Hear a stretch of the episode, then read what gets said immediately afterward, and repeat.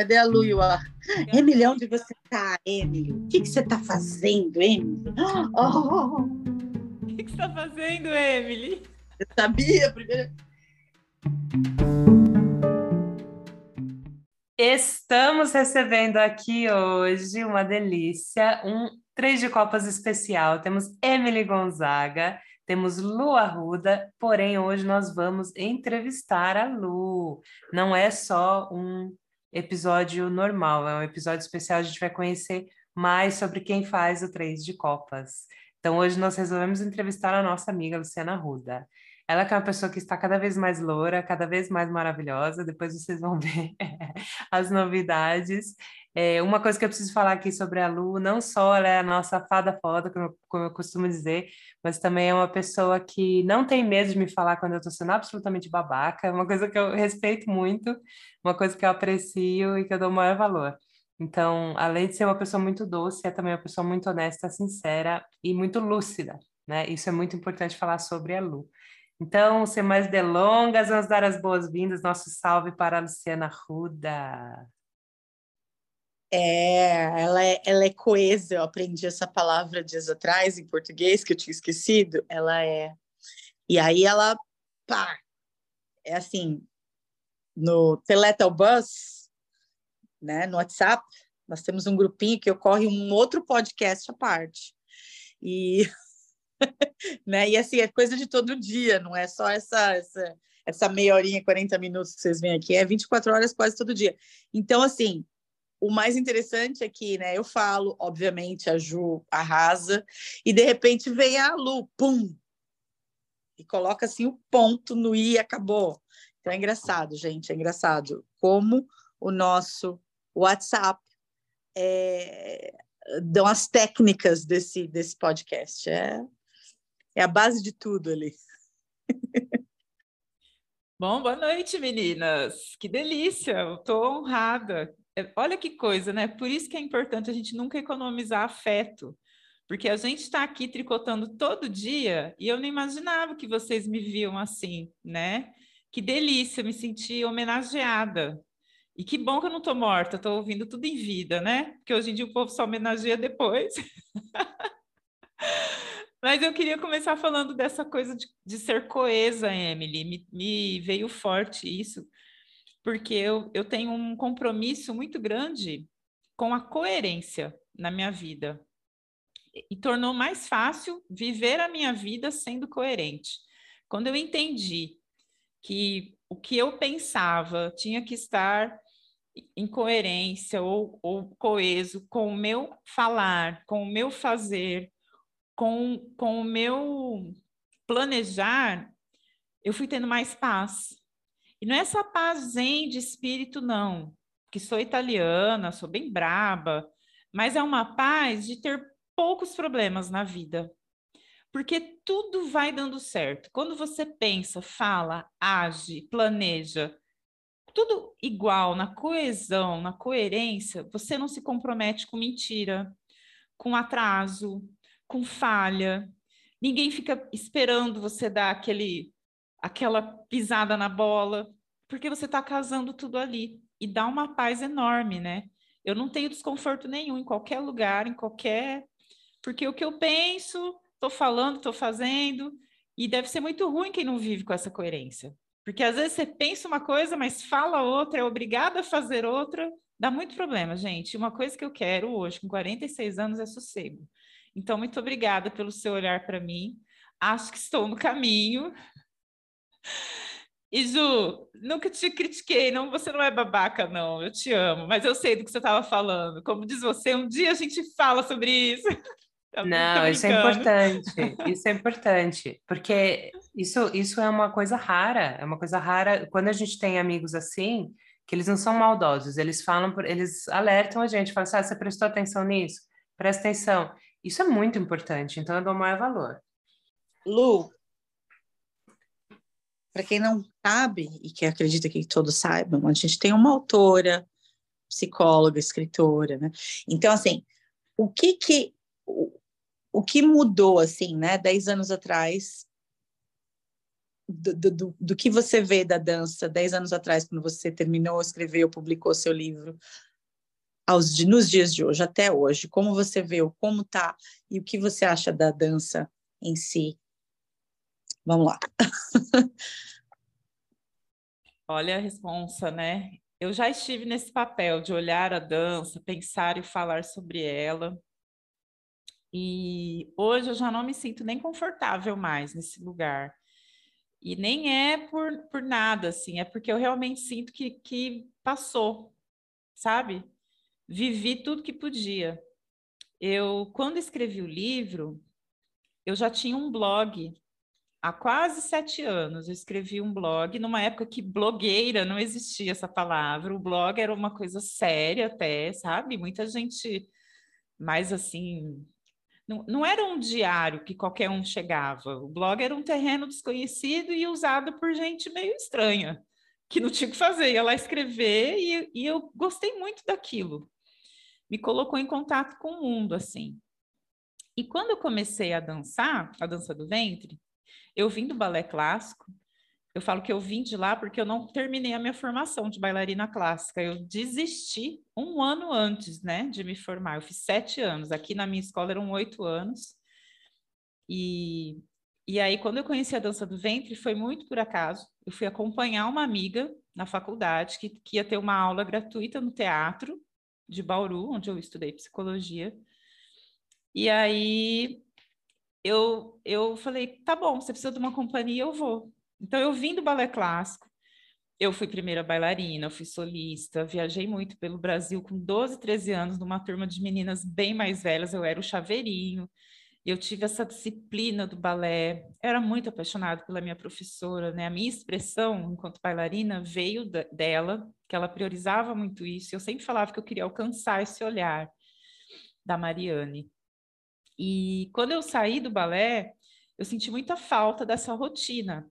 E aí eu fui me enfiando em tudo que era modalidade. Eu fiz jazz, flamenco, fiz dança indiana, fiz dança afro. Aqui tinha um plano de governo que chamava Oficinas Culturais, governo do estado de São Paulo, isso nos anos, começo dos anos 90, era riquíssimo, né? A gente fazia essas oficinas, eram trimestrais, com profissionais, e você, e você fazia a aula, e era um conhecimento base, superficial, porque ninguém se forma em três meses, mas eu era a figurinha carimbada das oficinas. Só que eu nunca tinha feito a dança do ventre. Então eu fui estudar fora, numa cidade bem maior de onde eu vim, e a minha amiga doida por essa dança do ventre. A lembrança que eu tenho de dança do ventre, gente, era de filmes assim, sabe? De James Bond, sei lá, era um estereótipo de estereótipo de estereótipo. Nem, nem era Jade do clone, porque o clone ainda não existia, o clone veio bem depois. E eu sei que eu falei, pô, vou lá te acompanhar. Cara, quando cheguei no teatro, eu escutei a música. Eu tirei o sapato e fui. Fui assim, nem sabia se podia entrar. A música foi meu primeiro chamado, foi realmente um chamado, né? Eu nunca tinha escutado música árabe. E aí, quando acabou a aula, a minha amiga detestou e eu fiquei. E assim foi, né? Bem no final do, de 99 para o ano 2000, meu primeiro contato foi esse. Então, assim, faz 23 anos que eu tive a primeira experiência com a dança do ventre. Olha que coisa. E nunca imaginei que um dia eu ia ser autora de um livro de pesquisa sobre dança, que eu ia escrever para coluna de revista especializada, que eu ia ser convidada numa grande escola para dar aula. Foi um processo que foi acontecendo porque eu quis estudar, mergulhar mais nessas águas, né? Então, Emily, quando você me diz, ah, o que, que você. Porque faz 10 anos que eu lancei o livro, eu escrevi um PDFzinho, que a gente chama de e-book, só para ficar chique, né? Que foi falando desses 10 anos depois. E aí, cara, eu vou tentar dar uma resumidinha, mas vocês podem me interromper quando desejarem. A dança, para mim, ela sempre teve um barato de estar tá dividida em, em categorias, assim. Porque, como eu falei, quando eu saí do balé para ver esse mundo da dança do ventre, eu tive primeiro um encantamento e depois um assombramento. Eu juro, vocês vão me cancelar, mas não tô nem aí. Eu achei tão desorganizado o negócio, sabe? Porque eu falava assim: que hora que ela vai passar a posição de braço? Que hora que ela vai falar o nome desse passo? Que hora que ela vai falar para as meninas colocarem um uniforme ou qualquer coisa? E não tinha nada disso, né, gente? Imagina. E aí, ao mesmo tempo que eu fiquei assombrada, eu vi aquilo um campo de liberdade, de possibilidade, que eu falei, nossa, então é agora eu vou, porque eu lembro da, da minha turma, tinha gordinha, tinha magrinha, tinha baixinha, tinha alta, nunca se via isso no balé, né? E aí eu achei aquilo mágico, falei, nossa, gostei disso. Era ruim pra caramba, demorei muito para conseguir me soltar, para trabalhar braço, para soltar quadril, porque eu vinha daquela postura rígida do balé mas não desistia, porque o chamado veio, né? E aí, para eu entender, eu fui estudar. Então, eu lembro da cena da minha professora beijando uma revista que tinha Lulu Sabonde na capa, e ela dizia: Essa mulher que vocês têm que estudar. Eu falei: Então, vou fazer aula com ela. Viajei muitos anos da minha vida para São Paulo para fazer aula com a Lulu.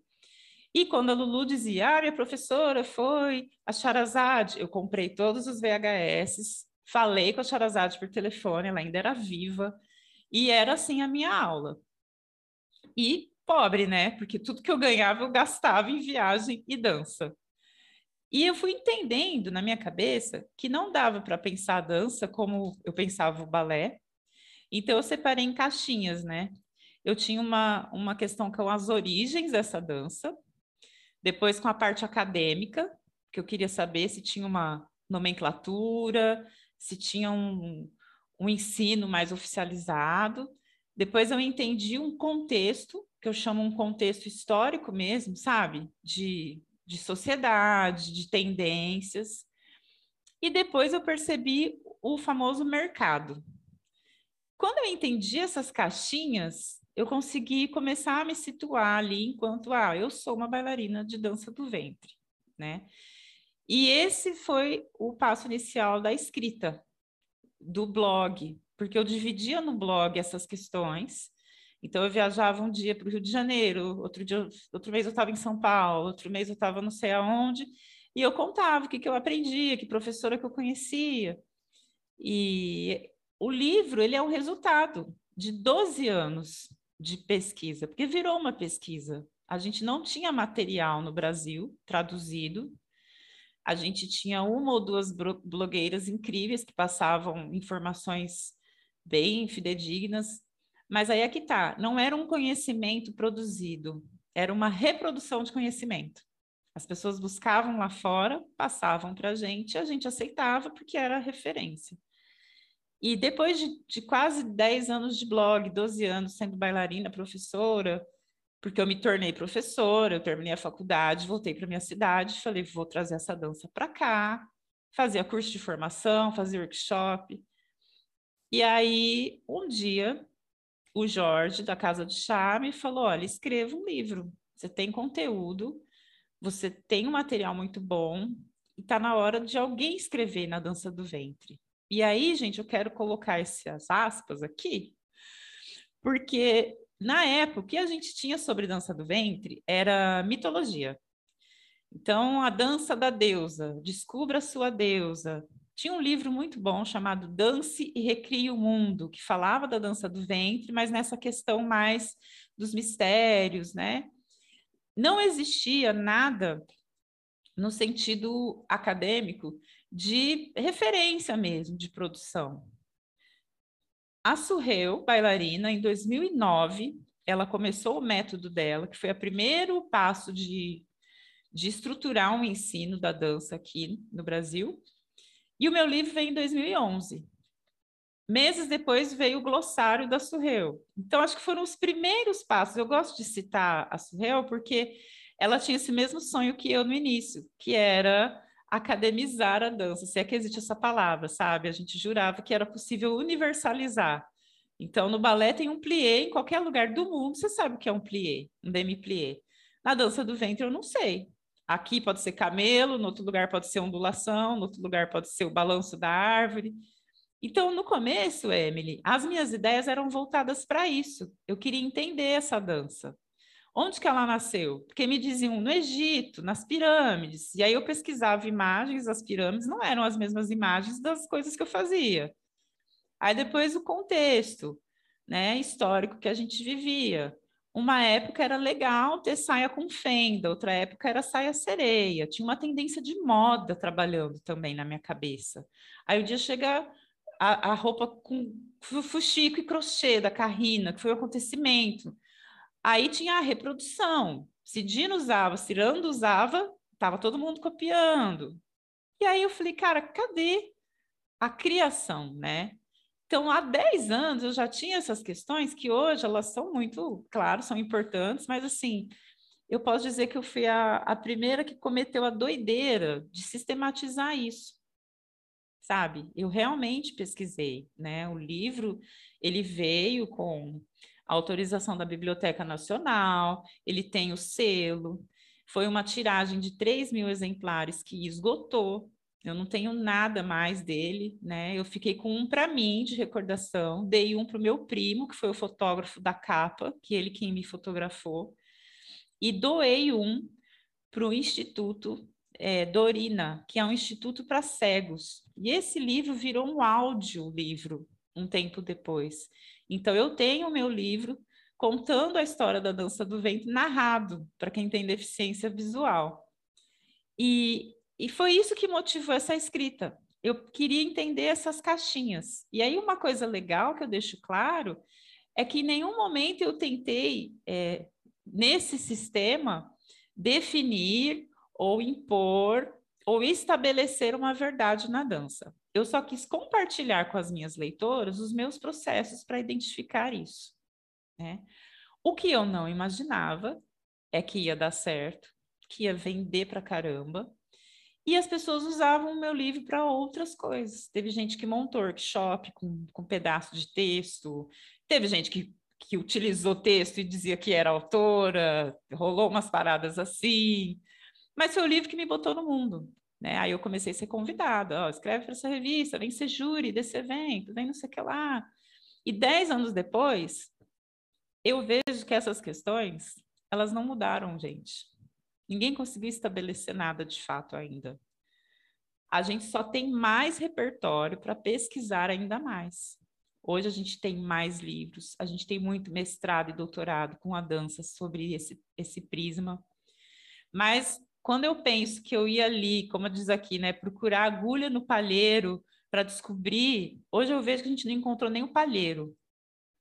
E a gente vai seguindo nessa dinâmica de reprodução, de criação, de algumas criações bem bacanas. Então, atualmente eu conheço pouca novidade, pouca coisa me encanta, e a caixinha do mercado, das mídias, dos concursos, dos, das vaidades, ela me deu uma desanimadinha, né? Então eu fui meio que me afastando. Tipo, olha, cumpri minha missão, né? O livro está disponível até hoje, eu doei ele para o Central Dança do Ventre, então qualquer bailarina pode acessar, basta fazer um download. O PDF que eu fiz, que é um compilado de apenas 35 páginas, colocando esse panorama do que mudou nesses 10 anos, está à venda lá, é só falar comigo. É um preço simbólico, eu até brinco, eu coloquei que vai para o cofrinho da minha filha. Mas foi uma maneira meio que eu me despedi mesmo dessa época, né? Porque eu percebi que eu já não tinha mais nada a contribuir. Não que eu não goste de estudar, eu adoro o estudo, a parte teórica sempre foi mais forte, né? Quando eu voltei da Índia, eu vim com isso muito pronto, assim. Eu só fui me considerar profissional depois de passar 42 dias fazendo show todos os dias. Ali eu falei, bom, agora eu posso me chamar assim, mas antes eu não aceitava, eu achava que. Também não acho legal falar, você é escritora. Não, eu só publiquei um livro. Na verdade, dois, que eu tenho um da época da faculdade, só que é de psicologia mas não me considero uma escritora. Faço curso até hoje para aprender a escrever e tal. Sou apenas alguém que gosta de compartilhar.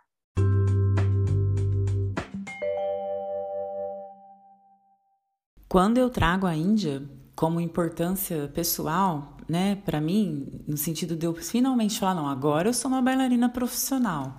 Estou em outro país, fazendo um show por dia, trabalhando muito, ali eu consegui reconhecer a minha capacidade no sentido virtuose mesmo, né? Porque eu não tenho o menor problema em admitir a minha dança do ventre, eu como bailarina, ela era uma dança que precisava de muitas lapidações. Eu tinha um quadril muito rígido, eu não era uma virtuose nos véus, meu quadril não tinha aquela potência, eu não tinha competência para fazer um solo de percussão, sabe? Daqueles assim que você falava, ó, oh, era uma dança honesta. E eu acho que é legal a gente ter essa autoavaliação também. Então eu praticava muita dança, estudava muito a dança, escrevia sobre a dança, mas enquanto bailarina, eu tinha uma limitação. Eu estava só esperando o gancho para poder perguntar justamente esses 10 anos depois, porque é o seguinte: muita gente pensa que a gente é um podcast sobre dança do ventre, nós não somos, né? Mas é claro que a dança sempre aparece, né? E é muito bom quando a gente tem a oportunidade de ouvir você falando sobre dança. Então, quando você fala isso, é, é uma coisa que ressoa bastante para mim. Por isso que eu estou te perguntando, esses 10 anos depois? Porque foi justamente no lançamento do e-book que a gente se reencontrou e voltou a falar sobre dança. Foi, assim, eu, eu gostaria de ter também a possibilidade de ler daqui 10 anos o que, que você vai falar sobre esse período, sabe? Seria muito legal. E por que não mais falar sobre dança hoje? É, você acha que talvez o fato de você não, não estar ativa no mercado, você acha que é motivo ou desclassifica o que você fez antes? Porque às vezes eu, eu vejo isso, eu vejo pessoas, por exemplo, o Rambo parou de escrever poesia com, sei lá, 27 anos, que ele falou que ele não se interessava mais e achava que não tinha mais o que dar. E, e foi aquele alvoroço e todo mundo falou assim, pô, que absurdo, como assim? Como assim não tem mais o que dar? Ah, não, ninguém lê o que eu escrevo, é, não, não sei o que, tipo, e eram os maiores gênios do, do né, da, assim, do, movimento simbolista francês, por exemplo, dando uma, um, usando esse paralelo, porque eu acho que muita gente que tem muito que dar, em algum momento pensa que não tem mais, talvez porque tenha perdido interesse ou talvez porque acho mesmo que, que esse bonde passou. Eu queria entender isso, Lu, se você me permite fazer essa pergunta, por que não falar sobre dança hoje? Você não precisa dançar, mas tudo que você estudou e tudo que você viu te dá, é, assim, muito, muita autoridade para falar sobre dança. E mais do que isso, eu acho que é o fato de, de simplesmente conversar sobre isso, sabe? Então, eu queria perguntar isso, se é que ficou claro que é, se é só desinteresse ou se é realmente porque é uma porta que você fechou. Não, vamos lá. Olha, tem, tem umas vertentes, né? Sempre tem, porque eu sou prolixa, gente, vocês me seguram. Primeiro, não, eu não acho que, que desclassifica ou diminui o fato de tudo que eu fiz agora não fazer mais, né? Eu tenho um, um acervo de cursos virtuais, vou te dar esse exemplo. Eles são vendidos até hoje. E esses cursos, eles foram gravados também tem uns 10 anos, porque ele, eles vieram na necessidade. Foi quando a minha filha nasceu. Eu precisava ficar pelo menos 40 dias quieta. Não consegui, eu gravei esses vídeos e falei, vou botar isso na internet. Numa época que não existia aula online, não existia curso online, tá? Vocês podem fazer essa pesquisa aí. A gente tinha fitas de VHS ou DVDs que tinham um tema que era trabalhado. Os meus cursos, eles eram reconhecidos pelo MEC, eles passaram por um crivo para entrar como aula e na categoria educação. Então, eles tinham um número de horas, isso vinha atrás do diplominha, um registro. O curso de aperfeiçoamento, que foi o primeiro que eu, que eu lancei, era um curso longo, então ele tinha uma quantidade de horas suficiente para o MEC reconhecer como algo crível, e ele foi todo garimpado nessa pesquisa gravado na sala da minha casa. E o bacana era isso, era uma conversa minha com as meninas. O curso foi vendido para sete países e o único estado brasileiro que não comprou foi o Acre. E realmente parece piada, né? Mas ninguém do Acre comprou. Mas eu tinha, eu lembro que eu lançava um mapinha e falava, ó, eu cheguei nesse lugar, cheguei nesse lugar. Então foi muito legal. E por que, que eu estou te dizendo isso? Eu confio tanto nessa qualidade, mesmo não estando mais ativa, que eu não tirei eles do ar. E eles não se perdem, eles são realmente atemporais, porque eles vão profundo, né?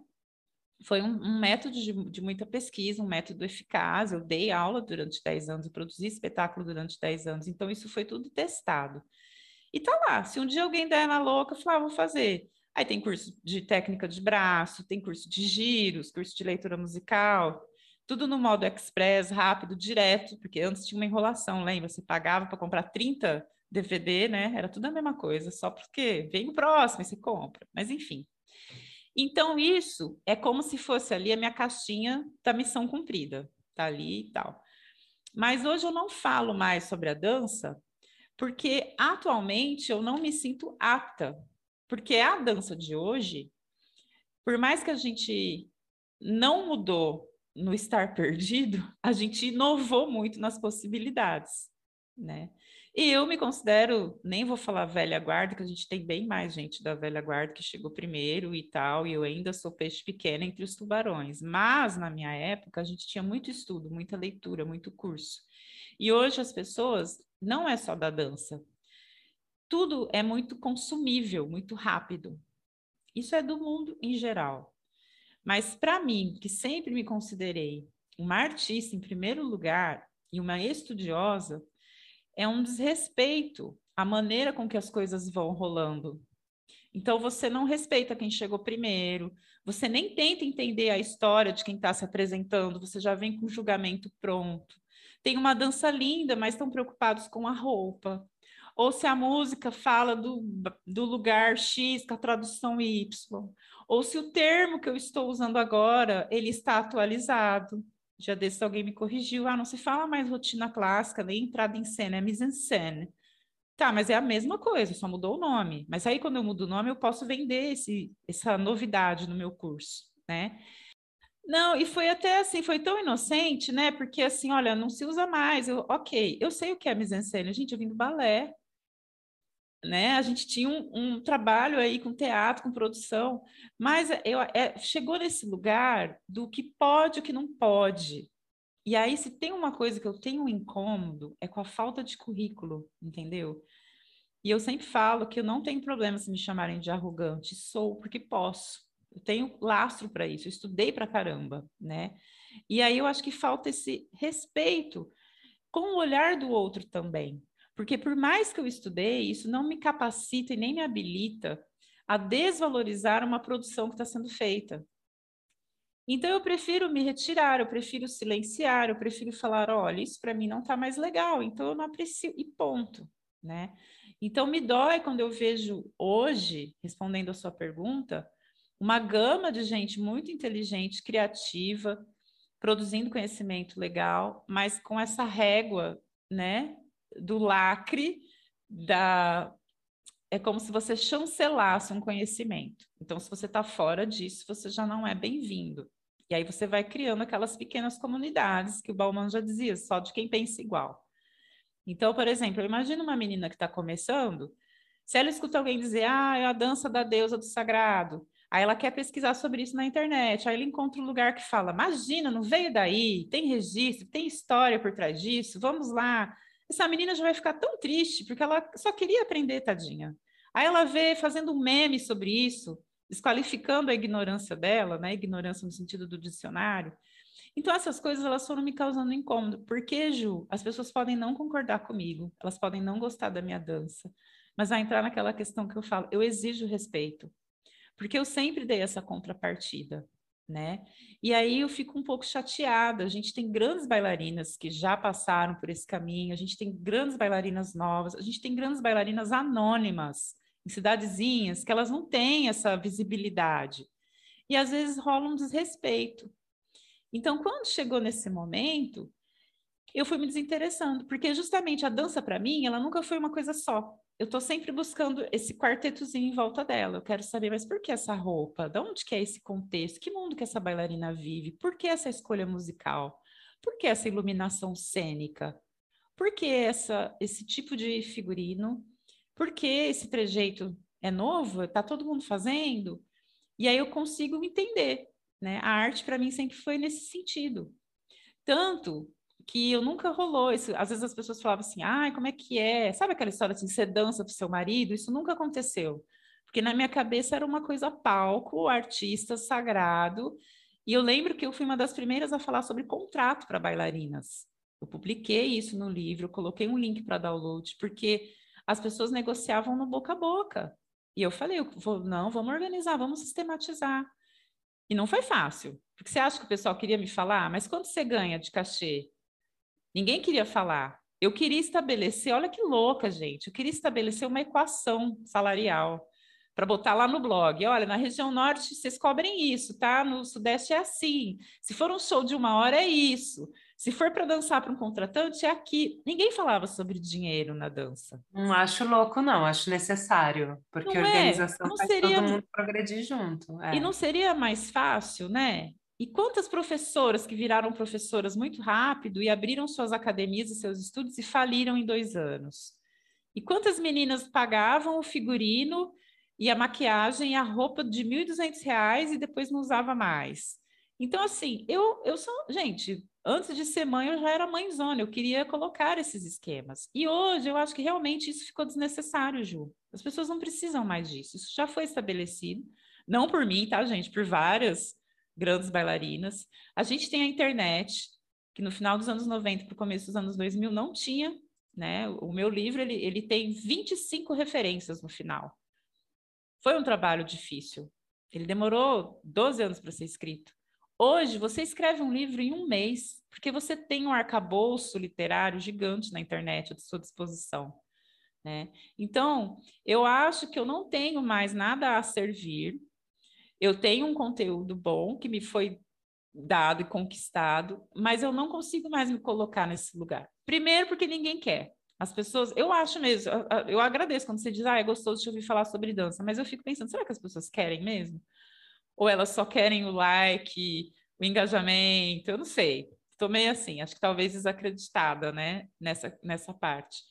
Mas segundo, porque eu acho que eu teria que estar mais ativa, sim, trocando mais, convivendo mais, analisando esses aspectos que eu gosto para poder falar algo. E terceiro, porque me consome muito tempo, e eu sou uma mulher muito ocupada, sabe, gente? Então, é, eu acho que hoje pensar sobre dança é isso, para mim é tudo com muita profundidade, então eu não consigo mais, nem júri, as pessoas me chamam para ser júri aqui no interior onde eu moro, na região noroeste do estado, eu fiz um nome, né? Eu falo que a gente não é famosa mundialmente, mas regional eu posso garantir, local assim, né? Rola. Mas eu já eu nego, eu falo não, não dá. Eu realmente me retirei, porque eu acho que é injusto. A gente precisa ter um olhar mais fresco, né, para as coisas que estão vindo. E eu no começo me retirei por conta de um problema de saúde, que foi a esclerose sistêmica, que me fez parar de dançar por quase um ano. Então, ali eu já achei que tinham se fechado tudo para mim, que eu já não serviria mais. Os médicos diziam, né? Você nunca mais vai dançar.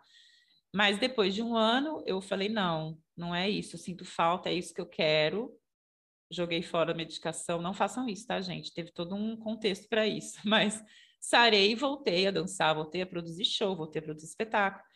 E aí a maternidade, aí a vida foi se acumulando de outras mil funções, e eu falei, não, agora a dança realmente chegou no, no fim de ciclo. Ju, para mim é muito de boa fechar uma porta. Eu não tenho nostalgia, não me dói, justamente porque eu vivo muito intenso o processo.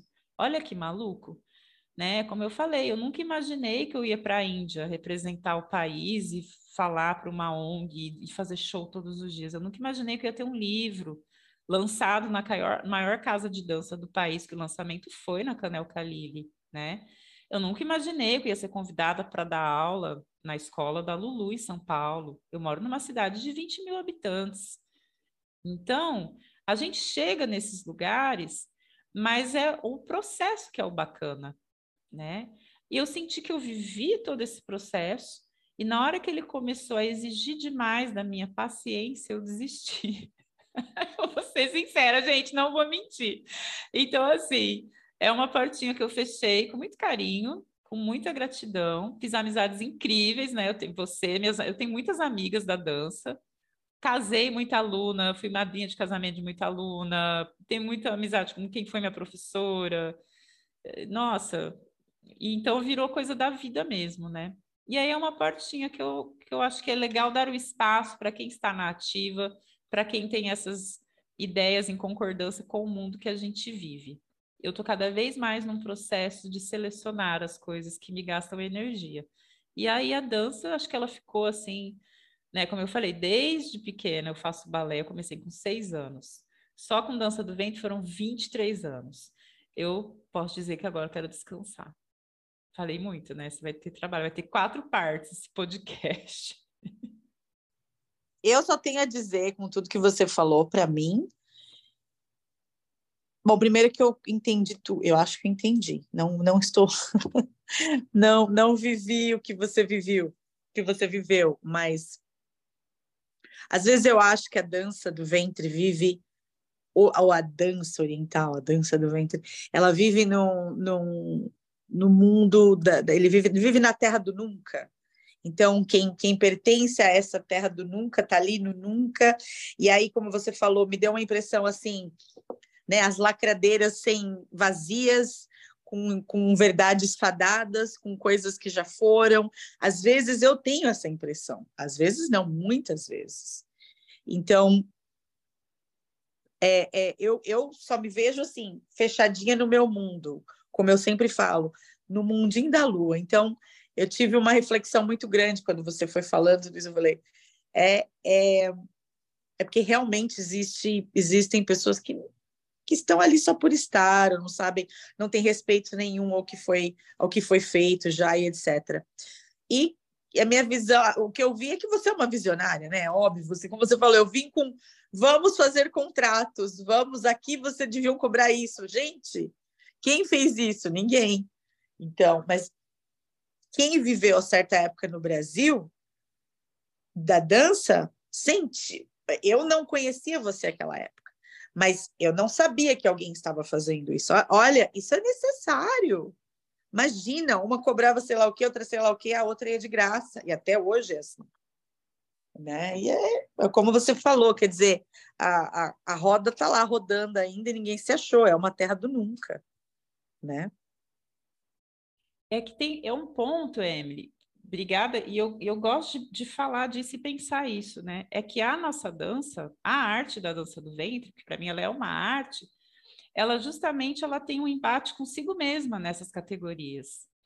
Então ela quer se colocar como arte, mas ela se recusa a se organizar, né? Nós não temos uma, um acadêmico, um método. Você tem métodos incríveis, só que cada uma usa o seu tá? Não há uma, uma coisa universal.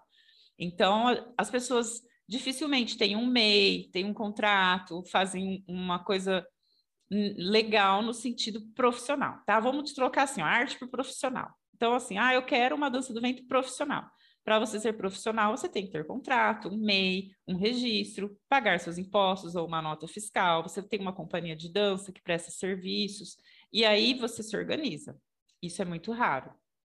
Para você ser um artista, você tem que ter um embasamento teórico, uma produção, uma compilação que não é só a sua dança e o seu solinho, né? Tem a ver com a iluminação cênica, com aquela música, com a dinâmica do espetáculo, com as nuances emocionais que você vai trazer para o seu público. Geralmente é festival de academia, juntei tudo, ponto final. Tá tranquilo. Aí você tem um contexto social que coloca lá a tendência de moda, os corpos. Antes eram só corpos padronizados, hoje a gente tem essa discussão de outros corpos na dança do ventre, outras pessoas ocupando esses espaços. Só que isso não foi um movimento que surgiu da dança, ele é consequência da sociedade, de como a mulher foi se encontrando, e isso também chegou na dança, o que é muito bom, abriu-se mais um leque. E aí a gente tem esse contexto também das origens, é um monte de, como é que é? Uma tribo cheia de cacique querendo mandar. Na verdade, não chegou ainda. A gente tem literaturas incríveis, e cada uma sobre uma ótica, né? E aí, como você se coloca? Eu acho que o mais bacana, pensando na arte da dança do ventre, é justamente isso. Qual que é o meu objetivo com ela? Se é para ser concurseira, se é para ter o meu próprio estúdio, se é para ir para os palcos, se é para fazer turnê. E aí, cada caminho tem o seu método, o seu objetivo. Gente, eu adoro, eu gosto de tudo, eu acho que pode tudo, desde que você tenha bom senso.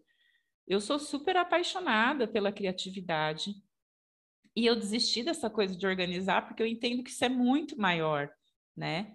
A gente fala, ah, mas o balé é organizado, mas, gente, ele, ele veio séculos antes e ele já veio num sistema imperial muito organizado. Eu não, eu não acredito que vai ter esse dia que a dança do ventre vai ter uma nomenclatura universal.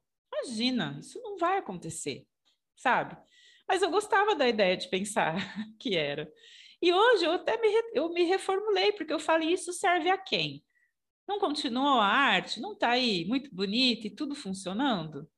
Né? Eu só fico realmente sem paciência com essas profissionais que vendem seus cursos em cima de um conhecimento que já existia e só trocam o nome ou colocam um método novo.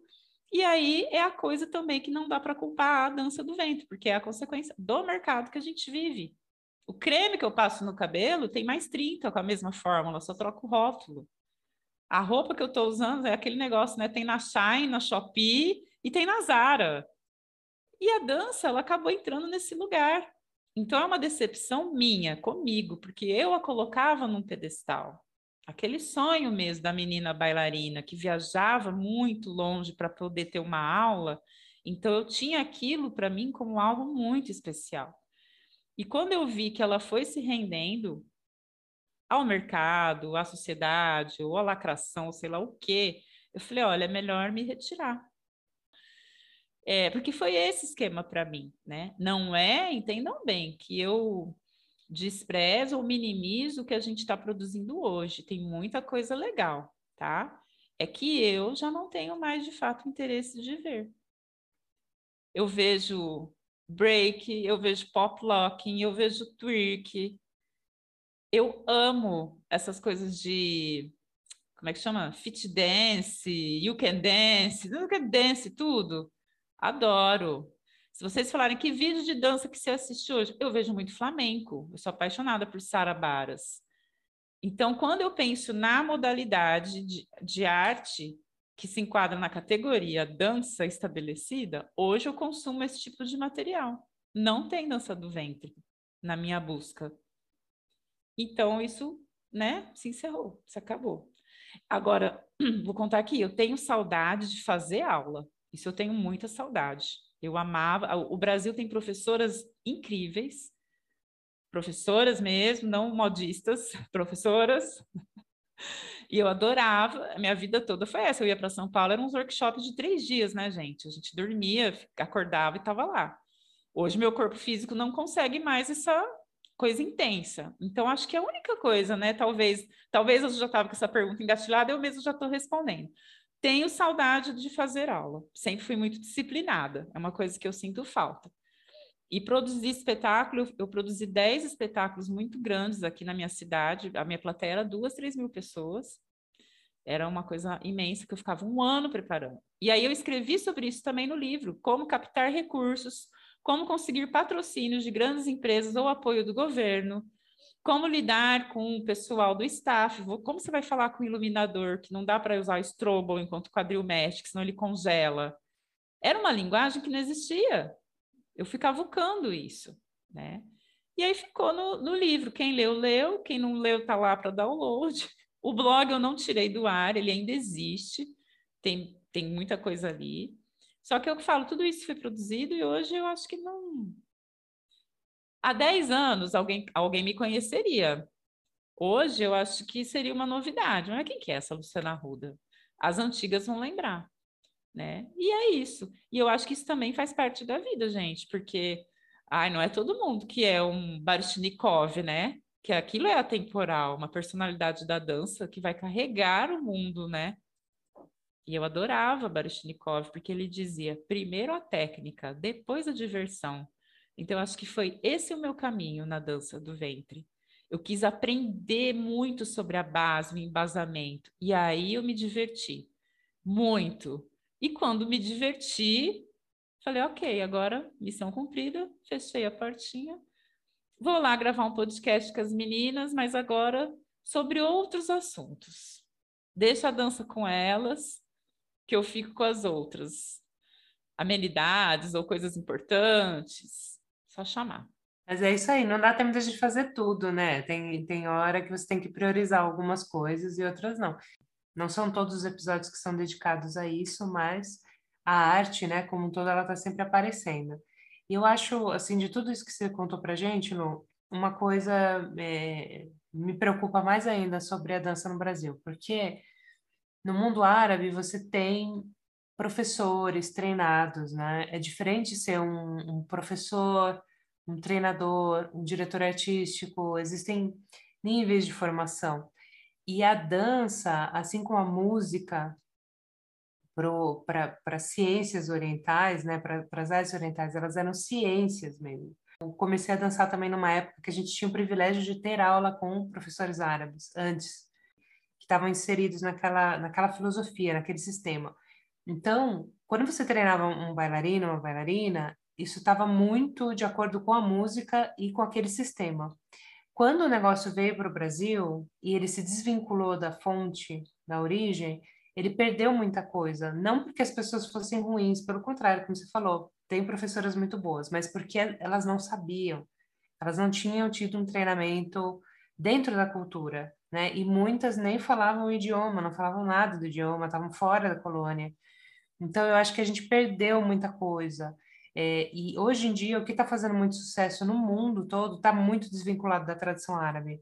O que não é ruim, tem coisas maravilhosas sendo feitas mas naquelas pessoas que se afastaram completamente, tá? Porque essas que ficam no meio do caminho entre uma coisa e outra, elas falam, ah, eu faço dança tradicional. E não faz, de tradicional ali tem uma gota.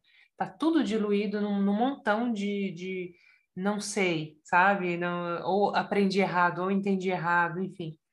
Então eu fico pensando às vezes que talvez se a gente tivesse uma coisa assim mais organizada, talvez ainda te interessasse, ainda fosse uma coisa que, né, que você de repente encontraria um lugar. Então, deve ter muita gente que, assim como você também, meio que encheu o saco, assim, falou, pô, afinal de contas, o que, que, que é isso aí? Né? A gente vai fazer esse negócio acontecer ou não vai? Então, é isso que eu fico pensando, né? Fica meu recado aí, que não, não é uma coisa negativa, pelo amor de Deus, entendam bem. É só que eu acho que a gente está só começando. A gente começou a entender esse negócio agora. Com certeza, tem mais coisa para a gente desbravar nesse território, tem muita coisa. Então vamos, vamos, soltar assim um, um raio de luz aí, falar para o pessoal, né, que esteja você no momento de dançar, ou se você está dando tempo, enfim, o que quer que seja, não perca esperança, saibam que a gente ainda é uma semente aqui no Brasil, né? A gente começou é uma plantinha pequena, ela está começando a colocar o rostinho para fora. E vamos esperar que a gente consiga de alguma maneira também preservar um pouco da dança mais mais artística, porque de fato o mercado deu uma bagunçada aí. Eu também não estou contente com o que eu vejo às vezes. O Ju, não e, falo, é, e é muito mas... importante. Não, é, desculpa. É que eu queria pontuar uma coisa, né? É que do jeito que eu estou dizendo aqui, eu acho que é legal a gente contextualizar. Essa palavra é importante para mim. Porque a gente não pode usar de anacronismo para justificar as coisas. Eu não posso pegar o que eu sei hoje para justificar o que acontecia naquela época e criticar aquela época. Eu acho que essa é a minha pira maior. Aquela época as pessoas faziam o que elas podiam com o conhecimento que elas tinham e hoje as pessoas já fazem com outros conhecimentos. O Brasil, a gente tinha uma referência que era eixo Rio-São Paulo, na, no, no Brasil no início da dança do ventre. E a gente tinha Canel Kalili, Shangri-La House, vamos colocar os nomes aqui, Jorge e Lulu. Juntos ou separados, eles ditaram muitas coisas e levaram muitas meninas para muitos sonhos. Nenhuma dessas casas existe mais nos moldes que existiam. Né? A Shangri-La fechou, a Canel Kalili está em outra direção, outras escolas surgiram, outros profissionais surgiram. Então, é como se aquele boom que veio junto, por exemplo, com a novela Clone, hoje a gente tem outro olhar. Na época do clone a gente amava, hoje a gente olha a Jade, a gente dá umas risadas até, assim, a gente consegue ver um negócio caricato, né? Naquela época já era, mas hoje a gente fala, nossa, sabe assim, o que eu estou querendo dizer é que as épocas, elas vão mudando. E eu acho muito injusto a gente usar dessas referências para criticar o que tem agora ou o que veio antes. É esse o meu ponto. Então, como eu sou uma pessoa do antes, o agora, para mim, ele, ele é novo, tá? Por vezes até interessante, mas ele me causa um desconforto, porque eu reconheço muitas coisas que eu já vi. É a coisa do estímulo, né? Mas eu preciso deixar isso muito claro no, nesse podcast, para passar para as pessoas, porque até há muito pouco tempo eu estava presente nas rodas de conversa, com convidados incríveis, com trabalhos sólidos, porque isso podcast tem de legal. E vocês vão me ver de vez em quando falando sobre dança. Quando a agenda bater, quando tiver um convidado que eu também me alinho, ou quando for uma novidade que eu também posso. Porque, gente, além de ser, nem sei se existisse podcaster, sei lá, eu sou mãe, eu sou terapeuta, eu faço uma, um trabalho com mulheres muito forte, que a gente pode falar disso talvez depois, né, sobre o feminino, a cidadania, os direitos das mulheres. A minha agenda, ela realmente ela é intensa. E é, e é bem a bailarina polvo, né? Porque se fosse só dança, ok. Mas uma hora eu estou aqui estudando teologia, outra hora eu estou na psicologia, outra hora eu estou dando comida para o meu gato, outra hora eu estou ajudando a minha filha, outra hora eu estou dando uma palestra para mulheres que não têm absorvente, que moram em comunidades que não têm absorvente. Aí eu vou falar com empresários para captar fundos para comprar absorvente para essas mulheres. Então chega uma hora que eu penso em sentar e falar sobre a dança, ela ficou fora da minha lista de prioridades, tá? Não é que ela não importa ou as outras coisas são maiores, é que hoje eu tenho essas outras prioridades, saca? Então eu só queria deixar isso muito claro e, e, é com muito carinho. Quando posso falar sobre dança, eu vou trazer mais essas coisas do que eu vivi mesmo, né? E quem quiser ouvir, eu fico feliz, porque eu adoro tagarelar. Mas respeito quem ainda persiste, desejo boa sorte e torço para encontrar uma que alguém me mostre e eu fale, ela me faça chorar. Porque para mim a dança é isso. É ver a apresentação e acabar chorando, sabe? Em outro mundo é algo que me eleva, assim, eu me emociono só de falar, porque me vem a lembrança dos shows que eu já vi e dos momentos que eu consegui fazer isso com a plateia, porque não tem coisa mais gostosa que você descer do palco e alguém vir te abraçar chorando, né? Você fala, meu Deus, eu cheguei no coração dessa pessoa e eu só movimentei meu véu. Eu acho isso mágico, eu tenho muita lembrança boa desses momentos. Então, eu só queria deixar registrado. A gente vai encerrando por aqui, porque tem muito assunto, gente. E depois vocês sintam-se à vontade para interagir comigo. Digo desde já, não usem anacronismo, não julguem o que vocês vivem hoje, o que a gente viveu lá atrás. Cada época é uma época. É sobre isso e tá tudo bem. É nesse ponto que a gente queria chegar. Olha, acho que ficou bem, bem claro, né? Bem explicadinho. E também tem várias reflexões interessantes aí sobre o, o que, que a gente está fazendo, o que, que a gente quer fazer e onde a gente quer chegar. Então, é muito bom. Lu, obrigado por você falar sobre isso. Emily, obrigado por estar aqui segurando nossa mão, porque é sempre, é sempre profundo, né, o negócio.